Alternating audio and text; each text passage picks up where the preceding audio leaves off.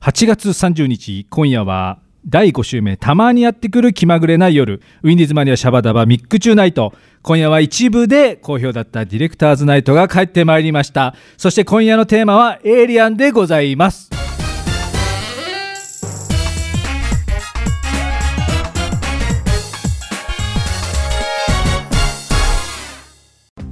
はい、えー、当番組ディレクターの、えー星野英二でございます。お相手は、えー元テレビディレクターの新田良二くんです。よろしくお願いします。はい、よろしくお願いしします。新田です。はい。はい、はいそして、えーもう一人今日は、えーはいい、らっしゃっております。はい。えー、3人目のディレクター、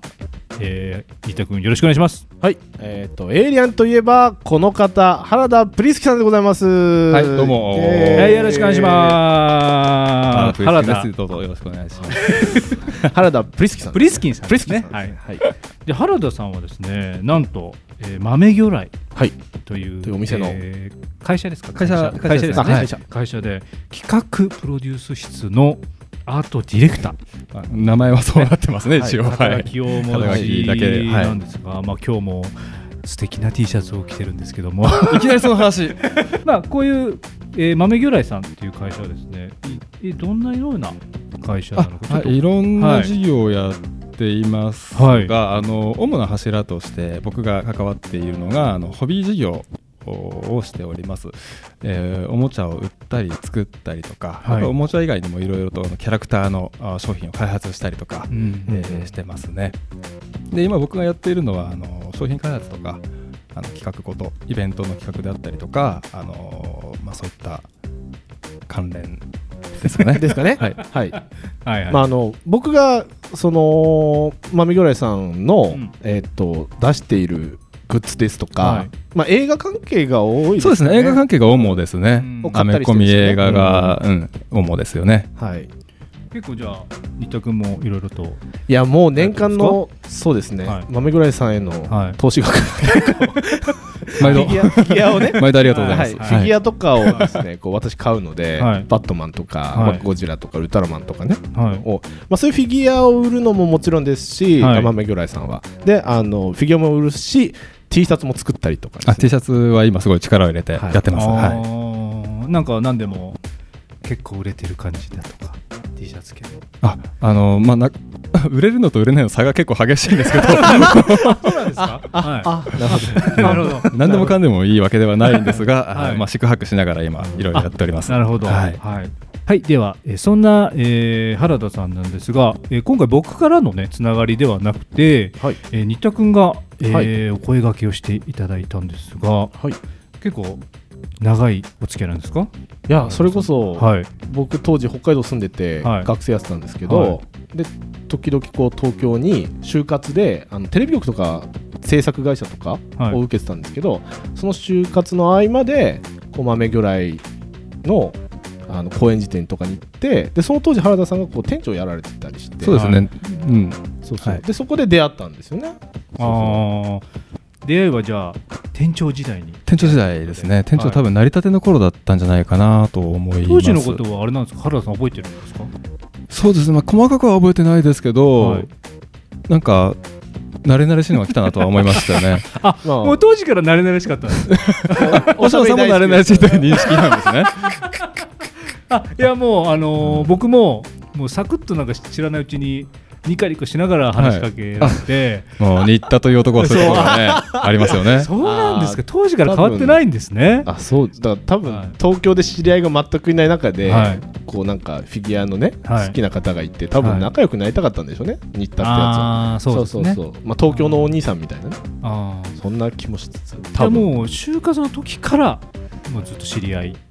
そうですやねる僕僕はそうですだから8年ぐらいですかねあーかれこれうん、8年だと思います。僕が店長になったのが2008年なので、えーその年ですよね。あでもその時からちょこちょこお会いしてる感じなんです。そうですね、結構こうぐいぐいとあの就活してるんですっていうようなことであったりとか、ううんん、なんかそうですね、まめに人生相談とかいろいろ、 そうあ人相談してたんですそうなよ当時もすごいっすねもう悩み大きい新田ですよ本当すごい僕は感覚としてお店の店長に相談することはないと思う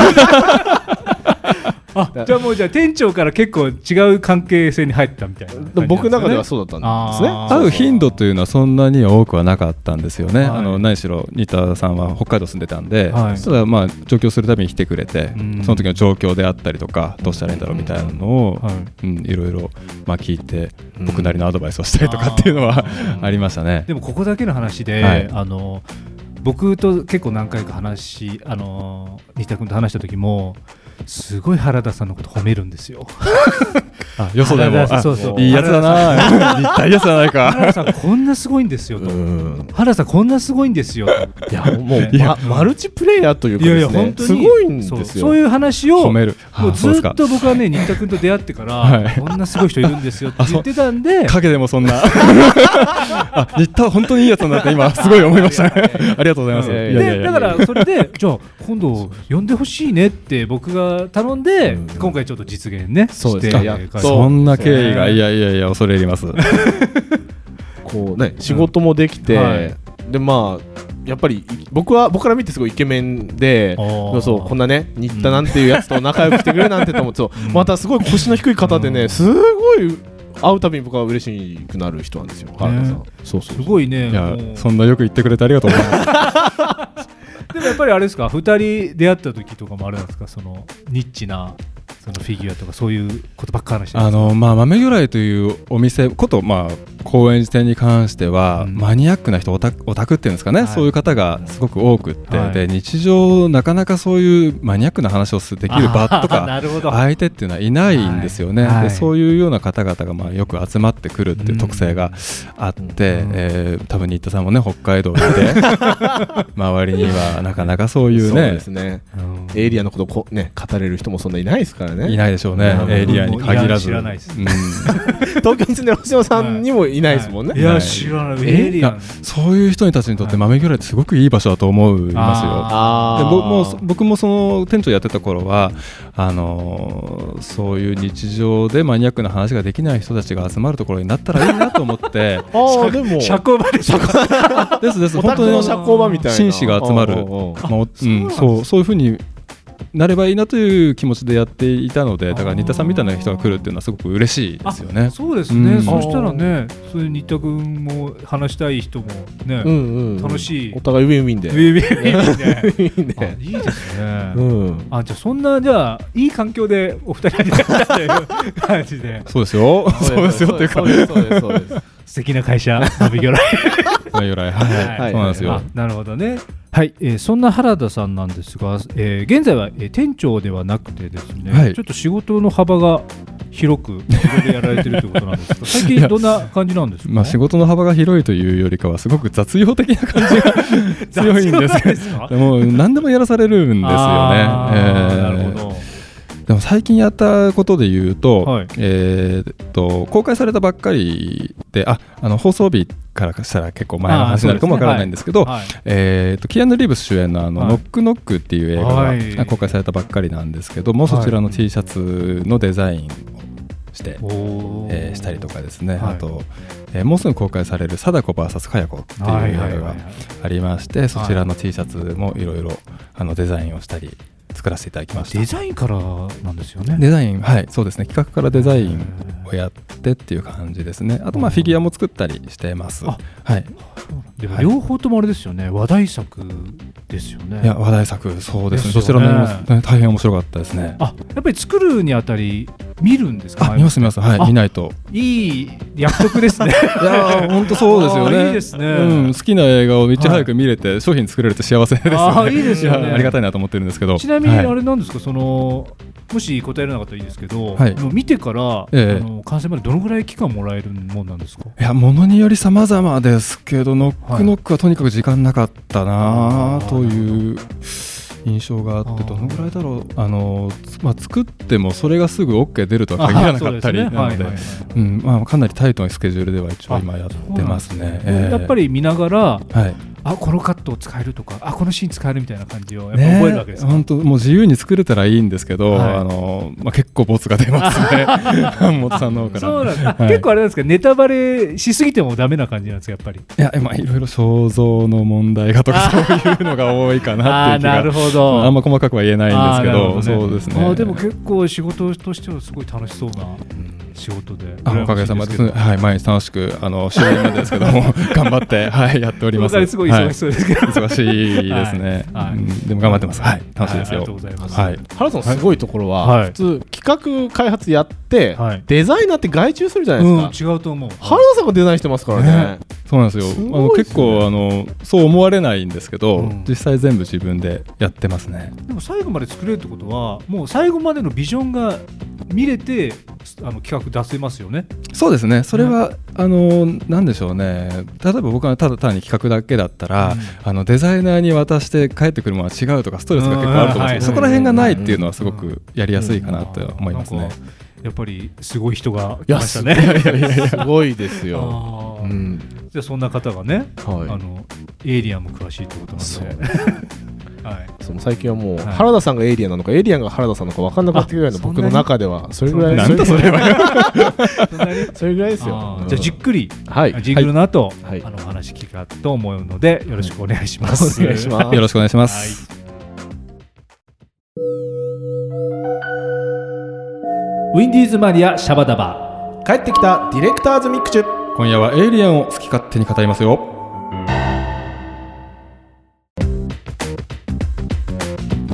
はい、えーそれでは、えー本格的にエイリアンについてですねはいい原田さんといえば話してねエイリアンはい、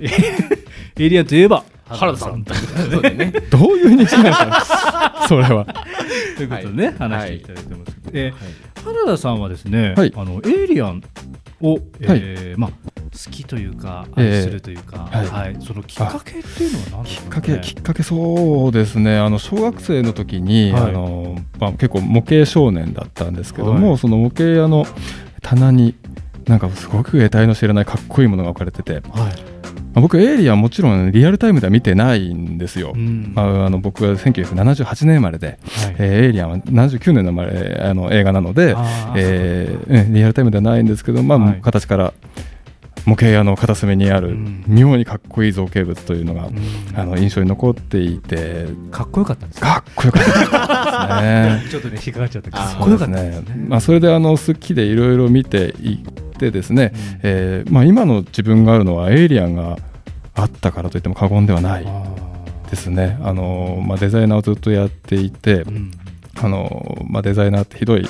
あの職業なので、はいはいまあまあえーはいうんまあねでまあ、心も体も非常にこう病んだ状態になってしまった時に、はいあのまあ、昔から好きだったエイリアンフィギュアを集めていたんですけど、まあ、うんこれで生きていこうと思ったのかは知らないんですが、はいそういったエイリアンのフィギュアをたくさん扱っているあの豆魚雷というお店に入ったというところで。そうなんですねそうなんですよもうエイリアンなかったら多分豆魚雷に入ってなかったですし、そのぐらいエイリアンがなかったら造形というものにもそこまで関心は持ってなかったんじゃないかなというくらい僕にとってはすごく大きい存在ですねうわーもうすごい英才教育です ね。エイリアンの人生のターニングポイントターニングポイントにですよねちょいちょいいたんでしょうね彼まあ彼うんエイリアンがそう性別ですねそうそうそううんまあまあまあ そうなんですね。もあうじゃあすそごういいうねきっかけで実際そのエイリアンの魅力、はい一番その好きなもの何箇所っていうのはどんなところを感じてるんですかね。あそうですね「エイリアン」という映画に関して言わせていただくと、はいあのーまあ、ズバリ全部です よね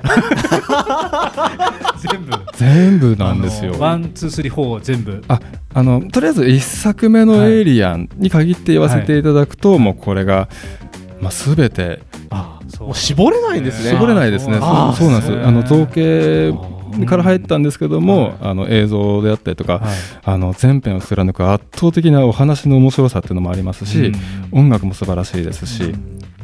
空気感世界観とか、うん、全てがやっぱいいですよね。うんえあのエイリアンって監督が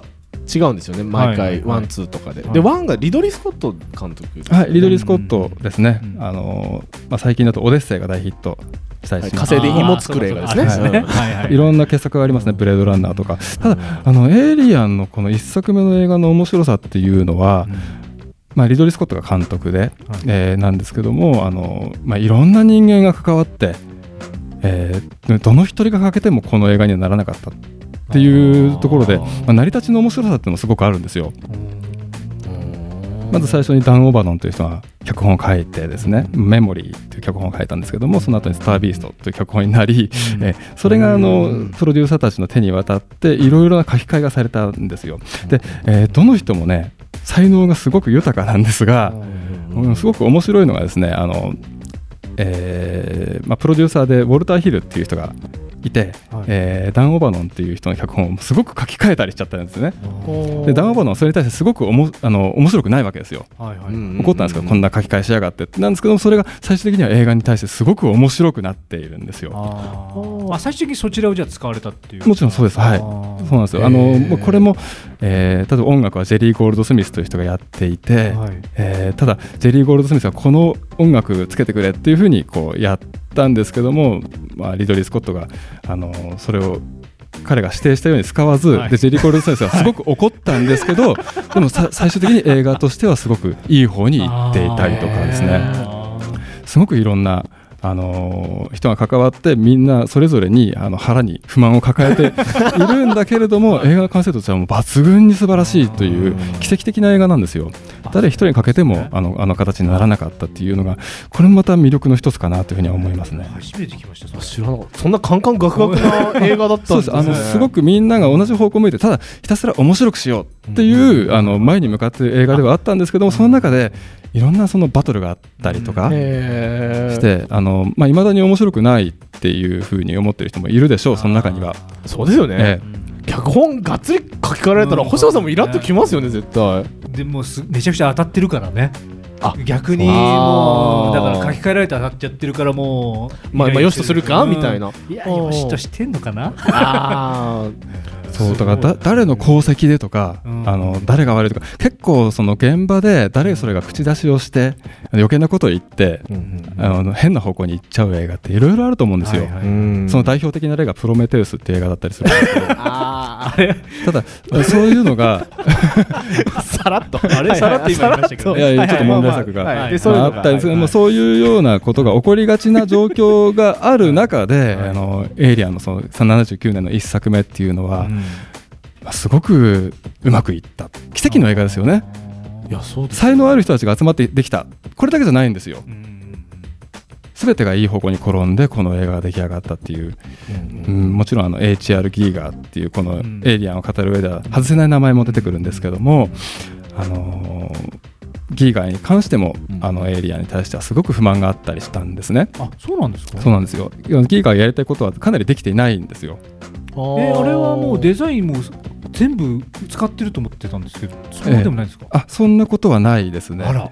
ギーガーとしてはあの、はいもっと素早く動く、はいえーあまあ、実際映画化に出てくるエイリアンっていうのはかなりゆっくりとした動きを、はいはいはいえーしていて、まはいあ、それが素晴らしいんですよね。はいあのー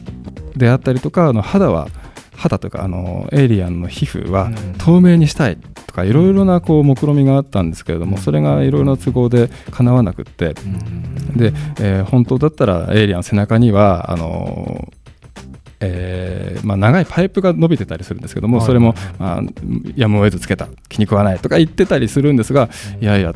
かっこいいじゃないのってこっちは思うんですよね。あーえーそうなんですよデザインしたのにそれが使われてないんですね使われてなかったりあとはよく誤解されがちなんですけども、はいあのエイリアンって、まあ、皆さんご存知の頭がすごく長い、はいはい、えーやつがあるんですけどそれのちっちゃいバージョンというかあの卵から生まれた時って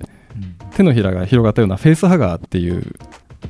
はいあの株ガニみたいなやつですか、そうですそうですはそうそうそうカブトガニみたいなやつ、はいはいああいうのとかあと有名なあの胸を突き破って出てくるはいチェストバスターっていうはいエイリアンの妖体があるんです けども、今普通に名前言ってますけど名前が全部あるんであすね名前はいありますあります全然わからないそうそうそはういええあーなるほどありまして、まあ、そういうものもギーガが作ったと思われてるんですけどそれも違ったりするあんです違よ、うんですか違うんですよあのギーガが作ったやつはボツになってますええあえギーガーも一応作っってデザインをしてたってことですか、いやデザインをして、うんデザインはいいんですけども、はいはい立体の造形もしたんですよ粘土こねはて、いあはいのはい骨に粘土を盛り付けたりしてうん造形をしてるんですけども、あのそれはボツになってますね、へであの実際映画で使われてるのはロジャー・ディッケンという人が使っ作ったやつなんですよでその人がその考案とかいろいろして作り上げたってことですかえーとまあ、ギーガーのデザイン画というか、はいあのダン・オーバーノの設定をもとに、はいえー粘土で造形をしたものですね本来であればそのロジャー・ディッケンという人があの成長したエリアも造形をするはずだったんですけども、はいこれはボツになってるんですねあーでボツになってこれどうにもならんということでギーガー自分でえー作り始めたという過程もあります本当奇跡の映画ですねそう聞くとそうです本当に本当すごいにですねはい、でも逆に言えばいろんな人がああだこうだ言って、はい、この正解っていうかそのそうなんていのですいいものを取っていったっていうそう感ですじねの映画ってことですよね。あのいいもの、まあ、取って神が取っていったみたい な感映画の神ですじねあー選ばですねそうれでしすっていうもう映画の神に選ばれた映画だと言っていいと思います例えばあの、まあ、すごく端的な例を挙げると脚本の中でもですね、あのえーまあ、これネタバレですけど、はいえーまあ、すごく古い映画なので言ってもいいと思いはまい、す。そうであのすね。えー乗組員7人の中に1人、えー人間ではないロボットがいるんですうよ、ん、うんはいはいはい。えーアッシュっていうイアン・ホルムという人が演じはたいロボットなんですけどもこれはもともと脚本にはなくって、はいえープロデューサーのウォルター・ヒルが付け足したキャラクターなんですねおー お結足したん構ですか？足したんです結結構構気気そうそにうなそるうキャラなんです話けど。の中核をなす一人ですそようねなんですよあれががいることで、あの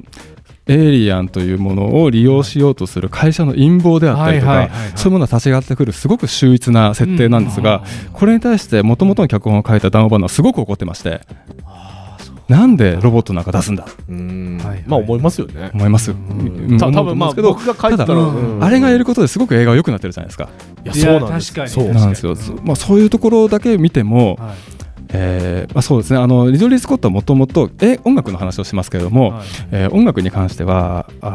もともとありもののえ音楽をつくつく使おうとしてたん ですよ。あリボンもう既存のってことで既すか存のですそうです。もう日本の富田勲っていうあのシンセサイザーの有名な方がいて、えーその人のあのー音楽を丸々映画全編にわたって使おうとしてたんですね。へえはいはいはいなんですけどもその時の、えーフォックスの社長だったアラン・ラッド・ジュニアという人がいまして、えーいやジェリー・ゴールド・スミスを使いなさいジェリー・ゴールド・スミスってもうすごく有名な映画の作曲家ですねあのグレムリンとかやってるんですけどあーもはいはいはいはい。その人の映画あーその、えー音楽をはいはい使使いなさいと言われて、まあ、使ったっていう過程もああるんですねでジェリー・ゴールド・スミスはそのために一生懸命音楽作ったんですけど、はいあのジョシコットはもうすごい好き勝手に使ってあーメインテーマが使われてないんですよえそうなんですか？そうなんですへえすごいあそうなんですよ今今いろいろ話されてて、はいボスになったとかはい疲れてるって言ってるのは、全部リドリー・スコット監督のジャッジなんですかそういう部分もありますし、そうでない部分もあると思います。いろんな状況があって、はい偶然もいろいろあったと思うんですね。偶然もはい。で、あのエンディングテーマなんかもありものなんですよ。はいえー、ありものなんですね。えー本当はジェリー・ゴールド・スミスはエンディングテーマ作ったんですけど、はいおーえー、とハワード・ハリソンだったかなちょっとここら辺曖昧なんですが、はいえー交響曲第2楽章という、はいはいあのめえーなんなんていう題名か忘れましたが、そういうありもののクラシックの、えー音楽がそのまま流れていてジェリー・ゴールド・スミスが激怒したとかサウンドトラックに入ってるんですよね。で、えーブルーレイが出た時に、はいあのジェリー・ゴールド・スミスの意向を反映したバージョンというのが収録され ました。あそうなんですそうねなんですね。でブルーレイってことはす結構時間経った後ですよねそうですそうです。もう本当につい最近の話で、で確かにその意向を反映されたバージョンを聞くと、はい、映画の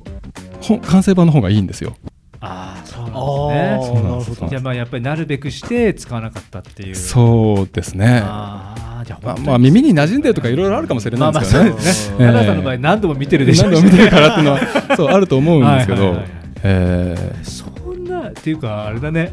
ちょっと恥ずかしいねウルトラマンあんな浅くやったの恥ずかしいまあいやはい聞いてて思ったのがはいはい極められないですねエイリアンはもう深すぎいやーてそそうのです造形一つでもうんこの頭の形が取れるんですけそうどそうそうね今誰の脚本がどう潰されててはすごい深いですねエイリだアンっっててデザイナーの話をしてからうのん脚本から入ったでしょそうそうすげえもう もういいややばいコンテンツで深すいねなあのいやうんいやすごくやばいんですよ、もうゲイがゲイがばっかり言うんですけそうどそうそう、そろそろもういいんじゃないかっていうふうに思うんですよねあそう。いや、ゲイがすごく立派です、偉大なアーティストなんですけども、あのもっといろんな人がいて、うんあのエイリアンというの映画は、まあ、いろんなねあの、才能だけではない、他の、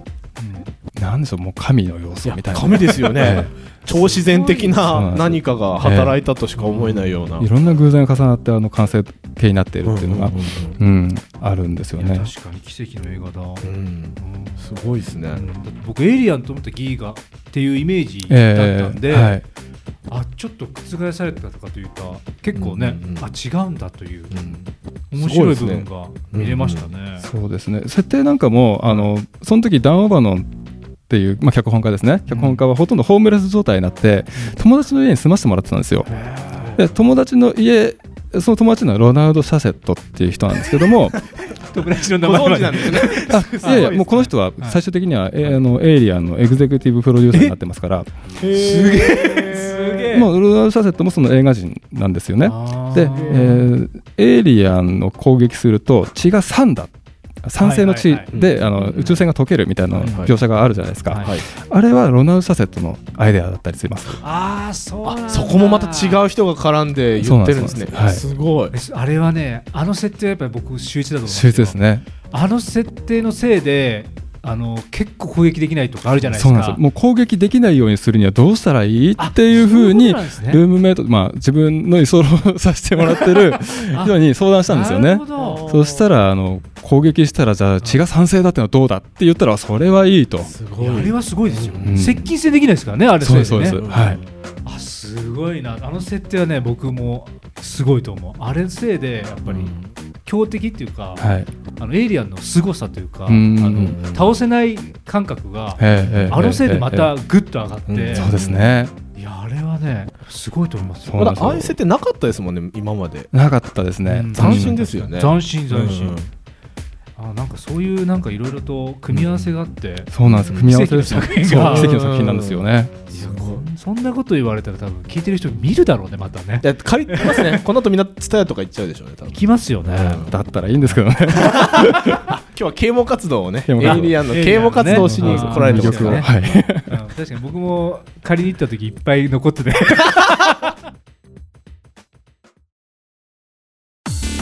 大変だ大変だ親分おいハチ相変わらず騒がしいな一体どうしちゃったんだい親分あのウィンディーズマニアって番組がなんと10月で6周年を迎えるんですってそうなんです2010年よりユーストリーム、ニコ生、YouTube などで放送してまいりました番組「ウィンディーズマニア」が6周年7年目に突入しちゃうんです本当にリスナーの皆様ありがとうございますそして10月からプチリニューアルするんですよねなんとなんと10月から新番組が仲間入りしちゃうんです第1第3火曜日は私さくらちょめ吉が担当する「ビューティフルナイト」第2火曜日は五十嵐さやちゃんと川島隆一さんが担当の「さやぐんない」そして第4火曜日は水沢うたちゃんと園田真二さんがお届けする新番組「うたこスパイラルナイト」が始まりますよなんだってそりゃ本当に大変だこれからもウィンディーズマニアシャバダバは大注目ですってこりゃ火曜は宴じゃ宴じゃうわあ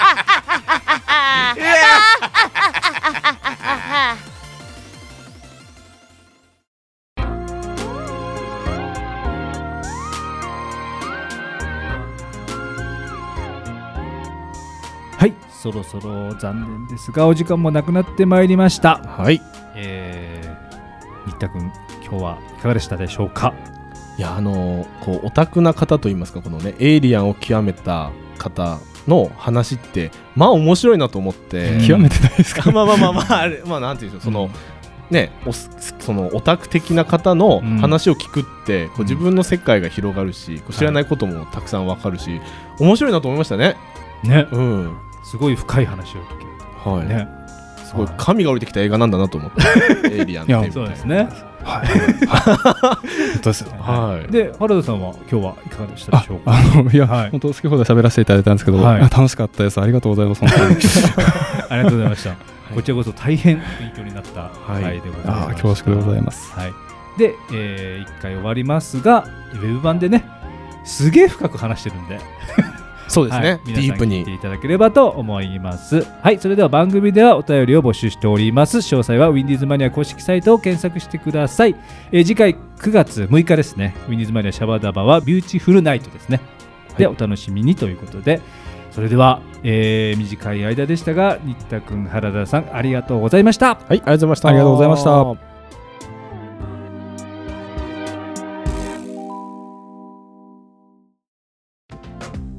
はい、お疲れ様で した。お疲れお疲れ様でした。はい。今からですね、はいはいえーウはいェブ版ということで、はいえーはい先ほど、えーお話ししていただいた、えー原田さんと、えー新田君もご一緒に、えーまだまだエイリアンのことを語っていこうかなとはい思いますけども、で、えー次にちょっと聞きたいというかはいお話ししたいなということはですね、えー原田、えーブリスキンさんの、えー見方というかエイリアンのそうですね、エイリアンの、えーこういうふうに見てほしいとか、ここを注目してほしいとか、ここを注目しながら見てますよっていうところをちょっとお聞きしたいなと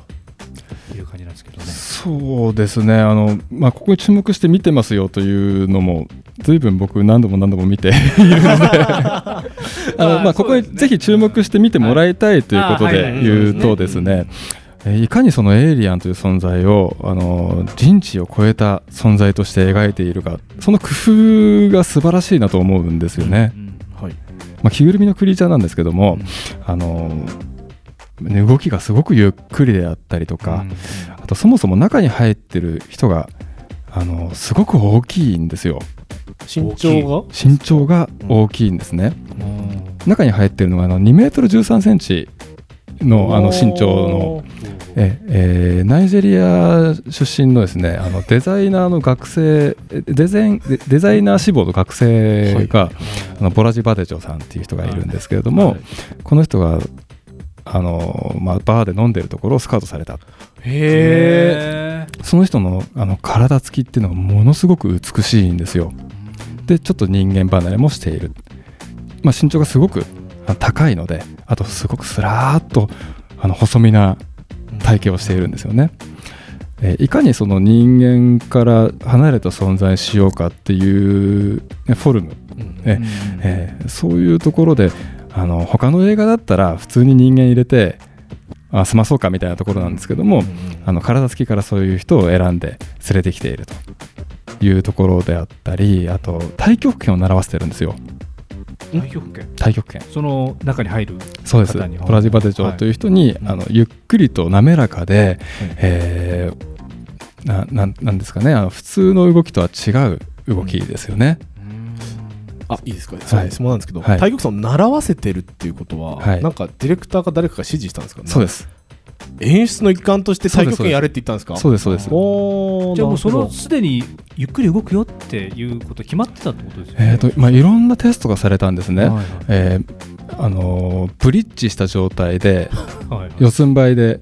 歩けみたいなあの体を表にした状態で、あのーまあ、手を後ろにつけてパタパタ歩いてみるとか後ろ向きで歩いてみるとか、いろんなこうどうしたら人間に見えないだろうっていうようなテストをいろいろしていく中で、えーその中の一つに太極拳っていうのがあったんですね。どへえ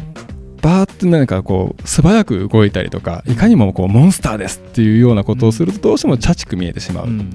いかにチャチく見せないかっていう工夫です。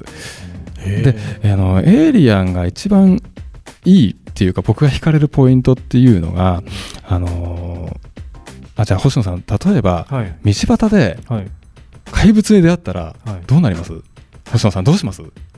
もう逃げるかもしれないですね。逃げる音を見てはい。新田さんどうですか逃げますまあまあなんか背負い投げしようかなみたい な投げてやるぜパワフルな戦っちゃう。戦っちゃうかなっていう はいいやあのエイリアンの一作目ではですねあのエイリアンに対 峙したあの目があった人間っていうのはどうなるかというと動けなくなるんですよ。ああ昼昼なんていうんでしょう硬直しますよね、硬直で立ちすくんじゃうんですね、そうですね何もできなくなってしまうう、んうんうんあとはもう悠々とやられるだけそうですねいよく考えたらあんま反撃とかしないかもしれないですそねうなんですよでも止まるのがリアルかもしれないですねそうですね、まあ、それだけ動ないっのていうのはパッと見たらうんうんうんあ終わりっうんはいはいはいていう、あもう目があったイコール死みたいなそうですあ死の象徴みたいな、あああそう終かそうかもう睨まれたらもわりなんだ死み終たわいなりなんですねでそこでエイリアンもバーッと駆け寄ってう、はいはいあのまあ襲いかかるなんかしたらちょっと格が落ちますよね、あーはいはいはい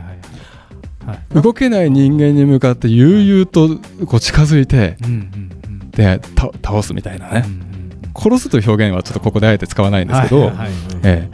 ええまあそこはすごくいいですよねたまらないですよね悪魔みたいな感じですねそうなんていうんでしょう悪魔の象徴とか死の象徴みたいなエイリアンかもしれないですねそうですもしかしたねらええうんうんうんええええ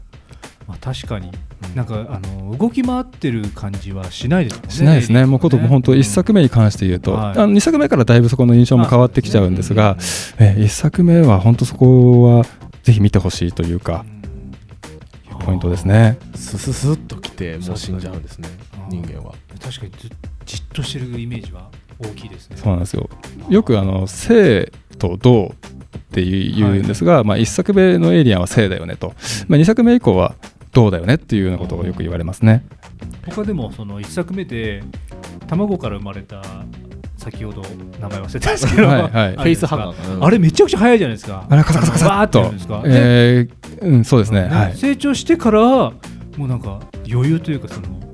み別の生き物なんじゃないかっていうぐらいそのうん、うんうんうん完全な完全体になったみたいな。そうですねもうまさにあの映画の中でも完全な有機体っていうふうにうん表現されるんですけどそういうそうですねそういうことですね確かにそれうはんすごい。だからエイリアン1ってあんまりエイリアンが映ってないイメージがあったんですけどあれはやっぱり演出なんですよね、そうですねあんまりたくさん見せてしまうと、えー神秘性がというかあの恐ろしい感じがなくなってしまうので、えーあの照明であったりとかあとカットのえー割り具合であったりとかで、極力全身像を鮮明に見せないようにっていうのはこ気をつけてるようですね。あーこうなんかリドリー・スコットの作品ってライティング見たら僕一発で分かるんですけど「あのオドッセイ」とかもうんライティングで、あこれリドリーだと思ったりもしたのでやっぱりそういうライティングとか生と動をやっぱいじらせるとリドリー・スコットさんはうまいのかなとか思ったりして見てたりしてそうそうそう確かに確かでエイリアンのあの黒人の人がやられるシーンかななんかあれもん黒人じゃないなそのなんか水かなんかがダーって流れて、あーはいはいライトブレッがトですね後ろからはいええ当たってやられるシーンとかもあるんですけど、あれもやっぱりすごいなと思いながら。あれは何がすごいって、あのまあ、僕はさっき言ったいかに人知を超えた存在として描くかっていうことなんですけども、よく見るとうんあそこは鎖とかチャラチャラチャラチャラはい上から下がってるんですが、エイリアンは宙を降りてくるんですよあスーって後ろから空中を降りてくるんです撮影現場の写真を見ても実際にあれは何にもピアノ線で吊られてるんですねうんうんうん鎖に捕まったりはしてないんですよあそっかどう降りてきたのっていうそうです上からスーッと降りてくるんですね、あのまあ、劇中では、えーフレームインをするところしか映ってないんですけど、あのはけるとき、はけるときはスーッと上に消えます、あ怖いそう考えると本当、波の監督だったら、鎖が上から下がってるから、それに捕まって降りてくるとか、うんうんうん何かに絡んで降りてくるとか、そういうことするんですけど、そんなことはもう一切考えず、あのまるで幽霊のようにですもう浮いて、不思議生命体ですよね襲ってくるそうなんですなんで浮いてるのこいつみたいなそうです、そうです、宙に浮いて上がってくるんですよ。怖いそですねういう工夫がすごくいいですよね。ああそうそう言われると確かにねそういうなんか演出があって、はいワンを見た時なんか勝てる気がしないというかあはいはいもういやもう全滅でしょっていうぐらいの、はいもう一切勝てない一切勝てないっていうのをなんか終始予感させるというか、はいそのうんうん思わせるというか、はいそれはすごくわかりますよね、はいうんうん確かにそれは感じるわうんそうっすよねなんかそのいろんなねそのあ口が開いええてええ え出るじゃないですえか。はい、中から口が。 2番口っていうんですかわかんないえですけえど、あのマニアの間ではインナーマウスって呼 ばあれてそるうんなですんけですど、か、はいなんかそれもなんかその見つめて攻撃するわーって攻撃するんじゃなくて、はい、なんかゆっくり出てくるじゃないですかそうそうですねこのええあれもなんかそのあ終わりだっていう感じを感じさせるっていうかそうなんか悠々と襲うんですよね、なんかあのあっちが焦ってない感っていうんですか、うんあのそれがワンはすごく出てるすごいですもう完全にあのあのエリアピックチャップっていうふうに名前呼ばれるんですけど、ビッグジャンプえ全てピックチャップ土俵の上ですねああ確か手にのひらの上ですあーなんかそのね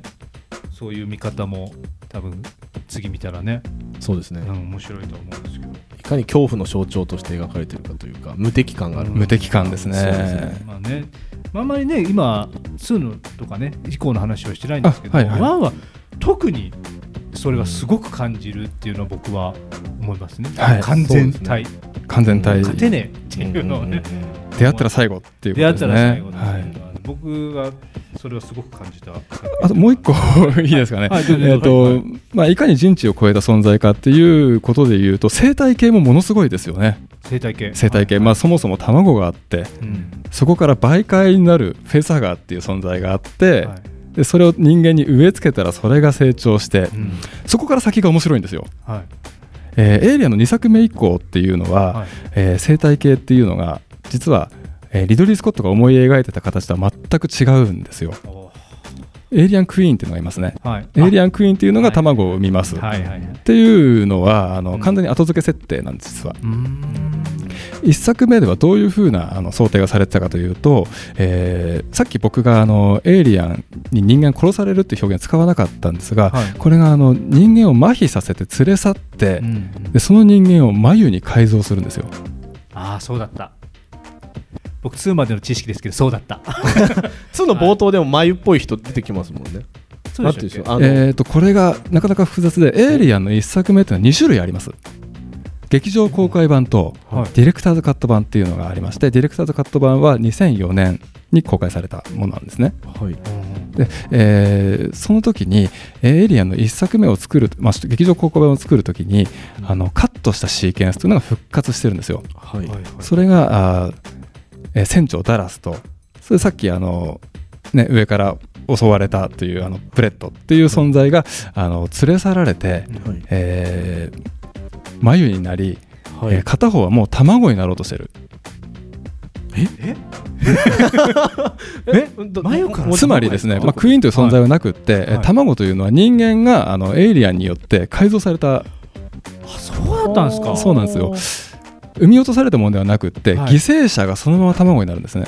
一作目の設定だとその設定すごいですねすごいですよねそうだったんだもうままるで人間の人間というかまあ地球上の生態系に全く当てはまらなういんサイクルですよでもね。そのサイクルは人間いてですよねそうですね。まあ人間なり生物あな生物なりり、まあいないとうんそうですね。はい。へー書いて誰か犠牲にしないと生まれない存そう在なんとでいすうそうなんかです。もうちょっと不可解極まりないというか、そうですよね、はい。うんあそうかそれで設定をクイーンという卵ムうん、その時はいは劇場公開版の時はその卵が誰が産んだんだとか、はいはい、うんどうやってこの卵が出来上がったのっていうのうんはそこはなかったので、うんあのクイーンという存在が付け足されたというかあ付け足されたというかまあ、うん、そういう生態になったんですけど、うんディレクターズカットはそれを全て否定してるっていう。ああなるほどなんかでもその僕としては結構その解明されないところもちょっと魅力的というかそのそうなんですよいいなとかちょっと思ったんですけどねまさににそうなんですね、えーこれまでのじ本当に人知を超えたというか、そうんうそうあの地球上にいる生物とかそういうのを一切無視した、そうそうですえね、ーライフサイクルっていうのがまた魅力ですよねう。んそういう見方も多分面白いなと思うんうんであれってレンタルできるんですか劇場公開版ってああの劇場公開版とディレクターズカット版は今同じブルーレイであの1本のブルーレイで両方見ることができまおすブルーレイメニューから選択して見ることができますへえ借りた DVD は多分入ってなかったです 今もうブルーレイもレンタルできますからねそうですね、はいあじゃあぜひねぜひあの比べてみてああのディレクターズカットすごくいいのはですね、はいそうやってなくされたシーケンスが復活しているというか付け足されているにもかかわらず尺が短くなってるんですよあそうなんですか不1分短くなってるんです、不思議現象ですね思議ですじゃあカットされたところもあるってことですかじゃあえー、とテンポが良くなってますあーなるほど確かにそうですね古い映画なんでちょっとはい間がすごい長く使われたりとかありますもんねえー、まあ、リドリー・スコットは当時、いその劇場公開版にはすごく満足していてうまくいった編集だと思ってたんですけど、はいやっぱ25年経ったあの、まあ、ディレクターカディレクターズカットは2004年の公開なんですが、はいその25年歳月が経って、えーやっぱり気になるところはどうしてもあるなというところあでーより遂行された整えられたバージョンですえーそっちみたいですね見たいですね。気になりますね。普通はねあの付け足されたら長くなりますからね。ですよね、ええあー確かにいいですね一分短いって面白いですね。そうなんですいよやいいなんか気持ちよく見れる感じがするテンポが良くなってるんですよ、ほんあーえへーえ、ぜひご覧いただきたいと思います。すごいいいですねこんな素敵な話を聞いて、ちょっとこのブロックは以上でこれぐらいで。はい。ウィンディーズマニアシャバダバ帰ってきたディレクターズミックチュ。今夜はエイリアンを好き勝手に語りますよ。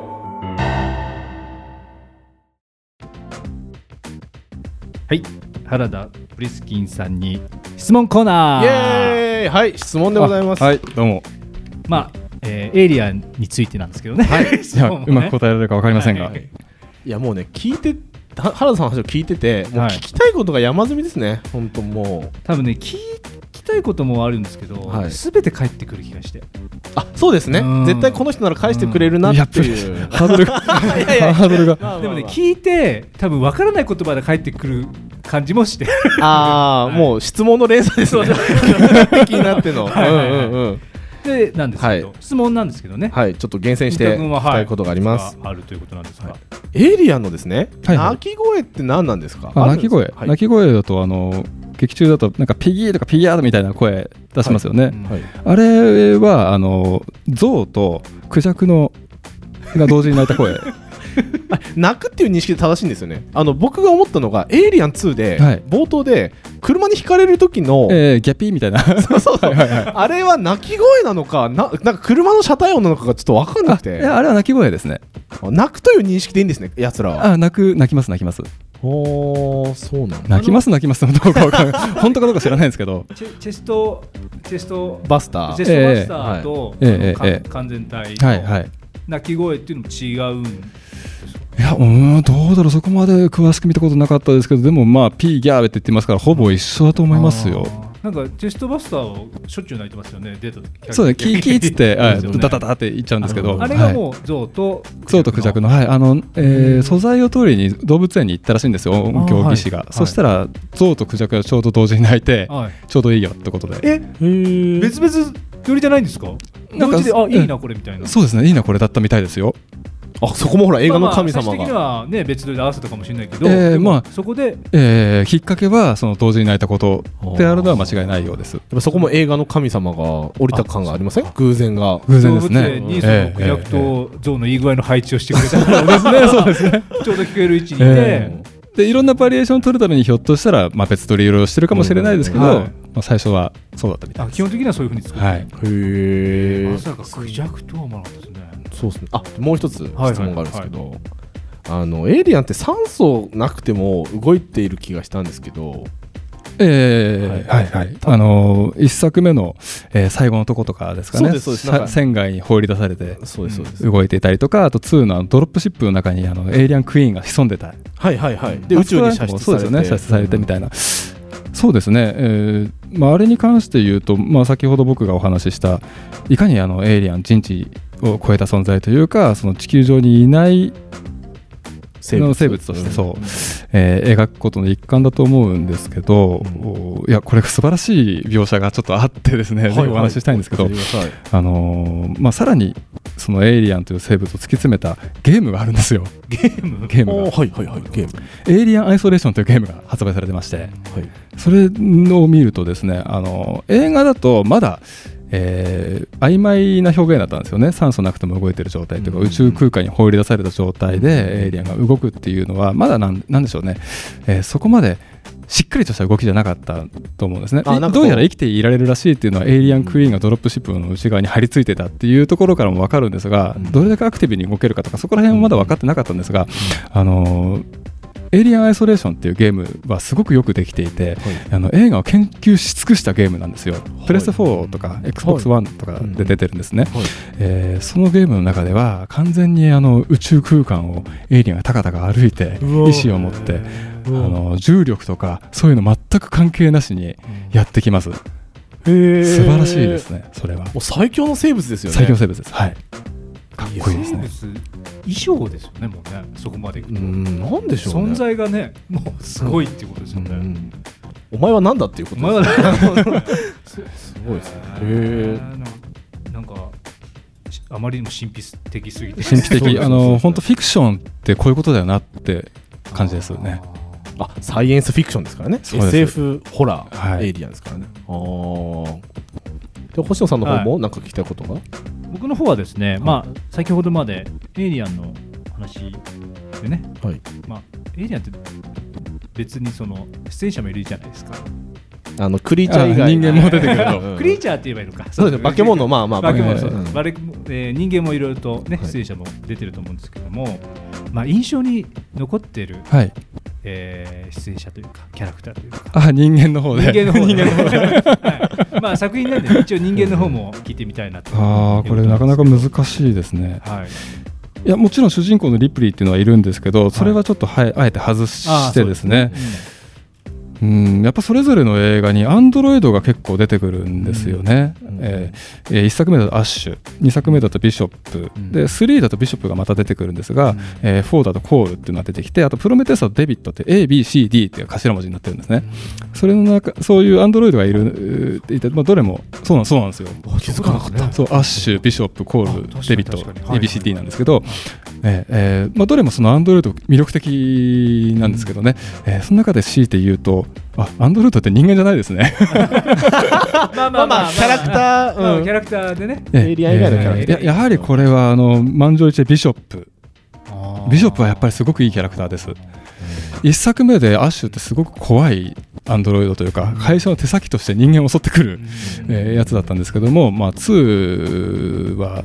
あの2で出てくるビショップっていうあのランス・ヘンリクセンという人が演じたキャラクターなんですがこれが完全に人間の味方で、えー最初はあのリプリーは1作目でアンドロイドにひどい目に遭わされたから、そうであの結構邪険に扱ってるんですけどもだんだん信頼関係が芽生えてくるっていう、あのーそういうような描写には胸が熱くなったりしますよねあとガジェット的な描写もすごく良かったんですよね、あのーナイフを持って人間の指の間をトントントントンって、あーね有名ですねあれはもうみんなが真似しましたし、はいはいはいえーあとはあのすごく危険なところに一人ダクトを通って、はいあの張っていくっていうああいうところもすごく良かったですよね。あの細かいセリフがあってあの通気口をえー焼き切ってあの穴を開けて。でまたふさ蓋を塞ぐシーンがあるんですけどその時にビショップが人間に対してあの指を挟むなよっていう一言があるんですけあーどありますねそれがすごくなんかいいんですよ確かに確かに気遣いのアンドロイドそうですよね、はいワンと全然違いますよね全然違いますねワンってそのアンドロイドってバレる前からちょっと不穏な人だったり そうなん ですよなんか怪しい動きとかね行動がちょっと怪しいんですよねまさかみたいなそうですねあそうビショップはいいですねですね。まあ、もう一つだけいいですか。はいいいですか。あの、一応、まあ、いろんなシーンを見たと思うんですけども。はいまあ、これ衝撃受けたなっていう、うんその。これすごかったっていうシ ーンとかシいっぱいあるーとン思はうんですけもどうなんですまあ、かね強いて、ええまあ、強いてパッと頭浮かんだもので言えば。強いて本当に強いてもうどれもこれも素晴らしいんですけど、はい強いて言うとあのそうですね宇宙船上でその、えー信号を察知して、えー惑星に降り立たなきゃいけなくなるわけなんですがその信号をたどっていった時にあの他の星のものと思われる宇宙船が画面に姿を現した時はやっぱり鳥肌が立ちましたよねワンですかワンですね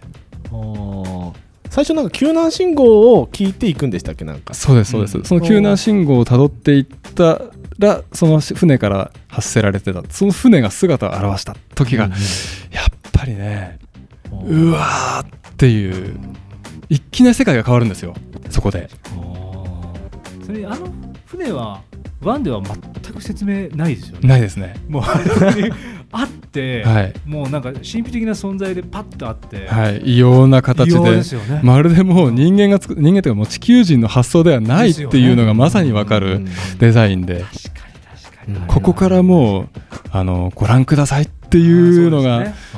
きななんですねこの映画はこういう映画なんだっていうのがえあのひ一枚の絵あの本当に、えー絵一枚で全てこうこれから始まる不穏な空気とか惨劇とかが予感される感じで素晴らしかったですよね。僕も僕もあれ好きです なんかてっきりなんかエイリアンが襲うとか僕なんかそういうことを言うのかなと思ったんですけどまさにあの宇宙船が出てきたシーンっていうチョイスがやっぱり原田さんっぽいというかこうエイリアンを極めた方の意見の極めて極めて作品自体を愛してるんだそうそぞうっていそううそういうのがはわかりまいすそうなんですよねうんあそういやでも良くないですかかあの形といいななんですかね空気感美あれ術はすごいですよすごいんですよう。んまず宇宙船だっていうのも分かんないじゃないですわかかんないんですよね。もうまあなんか変な例えしますけど便座みたいな感そうですね。 じあれなんだろうみたいな、うんうんうんどういう発想なんだろうと思いますよいやあれね。はね僕もすごいなとなんかなんかなんていうの宇宙船っていうのはなんか神々しくなかったですかなんか神を感じるみたいなそのいやまさにそうですあ。そのそう通感りじますよでねすですはい。僕なんかその中でのうんなんか出来事中のそのまあネタバレになりますけど、んちょっとでかい宇宙人とかね、はい。うんあちょっと今から人外の世界が、え えみたいな、ええええもうあなたたちがこれから見るものは、あなたの世界と地続きのものではないですよっていう宣言のような感じですよね。ちょっと僕今嬉しい ですねちょっと感覚にちょっとあーうん嬉しいですねはいそうですよね不思議な物体ですよねあいつはうん。なんかそういうまあちなみに新田君も聞いていいですか あ新田君もあるんですかはいありますよ僕エイリアン2が基本好きなんですけどはいはいはいエイリアン2であの、まあ、最初海兵隊の人たちがやられるんですよエイリアンに、はいはいで一回退散して、はいで籠城するんですよ、うんで入ってきたらセンサーで分かるって言って、うんなんか動体センサーでこうエイリアンの動きを察知して、うんうんで最後の方エイリアンが総攻撃をかけてくるときに、ん残り1 0ルでもう室内だよって言って分かんなくて、うんうんうんで上のダクト開いたら、うじゃらーっているのがあーもうもう大好きですよはね、いはいはい飽きたみたいな、怖いですよねあそこは。あれびっくりしますよね、ねえもう室内だよあのっつって数のカットはあそこが初めてなんじゃないですかそうですね。そうですねあんなにうじゃうじゃいるのは、もうまあ、はい例え怒られるかもしれないけどゴキブリの動きゴキブリのよううんうんうんうな。んいやまさにそうですよゴキブリのようですね。あはい。あれでも逆さだったかなそうです逆さです。ねはい。であ余れもい計いんですよ怖いですよね余計怖いんですよもうん怖いですようねねもうまあでもあれ見た瞬間勝てないですよねもうねすごい物量だっていううんあ本当死塩を覚悟ですうよ。んうんあれで多分繊維喪失しない方がおかしいようんぐらい、うんうん確かあれにいいねそうでで見てうわーって言ってまたなんちゅうびあの見た人が倒れるんですよねあれでねうわーって言ってあーそうそそううびっくりしてそうね落ちてみたいなはいで戦いに始まるみたいなはいすごいですよね はいそうそう僕ちなみに、はいまあ、ちょろっとだけ言っちゃうと、はい。僕はもうクリッチャーじゃなくて人間なんですけど、やっぱりその2のあの監督の最初そのヘラヘラしてる兵士が後で怯え出すってあいう演出がハドソンですね。はあもうなんか楽勝だぜ楽勝の任務だぜみたいな、はいはいはいはいみんな言ってて、うんでいざ出会うともうダメだよダメだよってい。そう泣き言ばっっかり言うんですよ 泣き言ばっね。かり言うのがうんうんあのキャメロンの監督のーうん多分得意なうん。あなのかなあーみたいなちょっと思いながらうんうん見てて、のがちょっと面白かったですね。うんうんはい、まあお時間なん でちょっと話もね、はい尽きないんですが、はいまあいろいろと話したらすごく楽しい時間をね。うん本当エイリアンの学校みたいな、いやいやいやいや。あの、うん、新事実ばっかりでうすごいもう本当僕は聞き入ってしまったんですけ本とどか映像授業とかしたらいいんじゃないですかみたいな 感じなんですけど、うんね本はやりたいですね。え本当うに。ち本か発売できる気がするんだけどなって思いながらねそうですねいつか実現するかもしれないしわかんないですよ、はうんまあ機会があれば。 はで最後にですねちょっとお二人に感想などお聞きしたいんですけどもまずはじゃあ原田さんいかがあいでやしたか楽しかった、い、や好き放題喋ってしまってっていう感じなんですけども、まあまあまあはいえーエイリアンについてあの話すことを求められるっていうのはすごく嬉しいことなのであー研究発表みたいなところがありまして、ええーえ楽しかったですありがとうございますありがとうございました、はじゃあ伊藤君はいはかいがでしたでしょうか、 2回目ですごいパワーアップした感が僕は深いですね深いですねううんん、だからやっぱりそういうオオタク気質の専門家を呼んで話をしていただくって本当になんていうんでしょう知らない知識がどんどん開けてきますよね面白いですよねその一つを極めた人の話の楽しさねありますねそれありますねそれはありますねまあ、今日極めすぎてるかもそこまでじゃないと思いますよ。もっとすごい人いっぱいいますから。本当ですか本当いますで。もね本当に今日はもう本当深い話、うん本当に面白かっありがとうたでごすざいましはた、い、ありがとうございますありがとうございましたさあ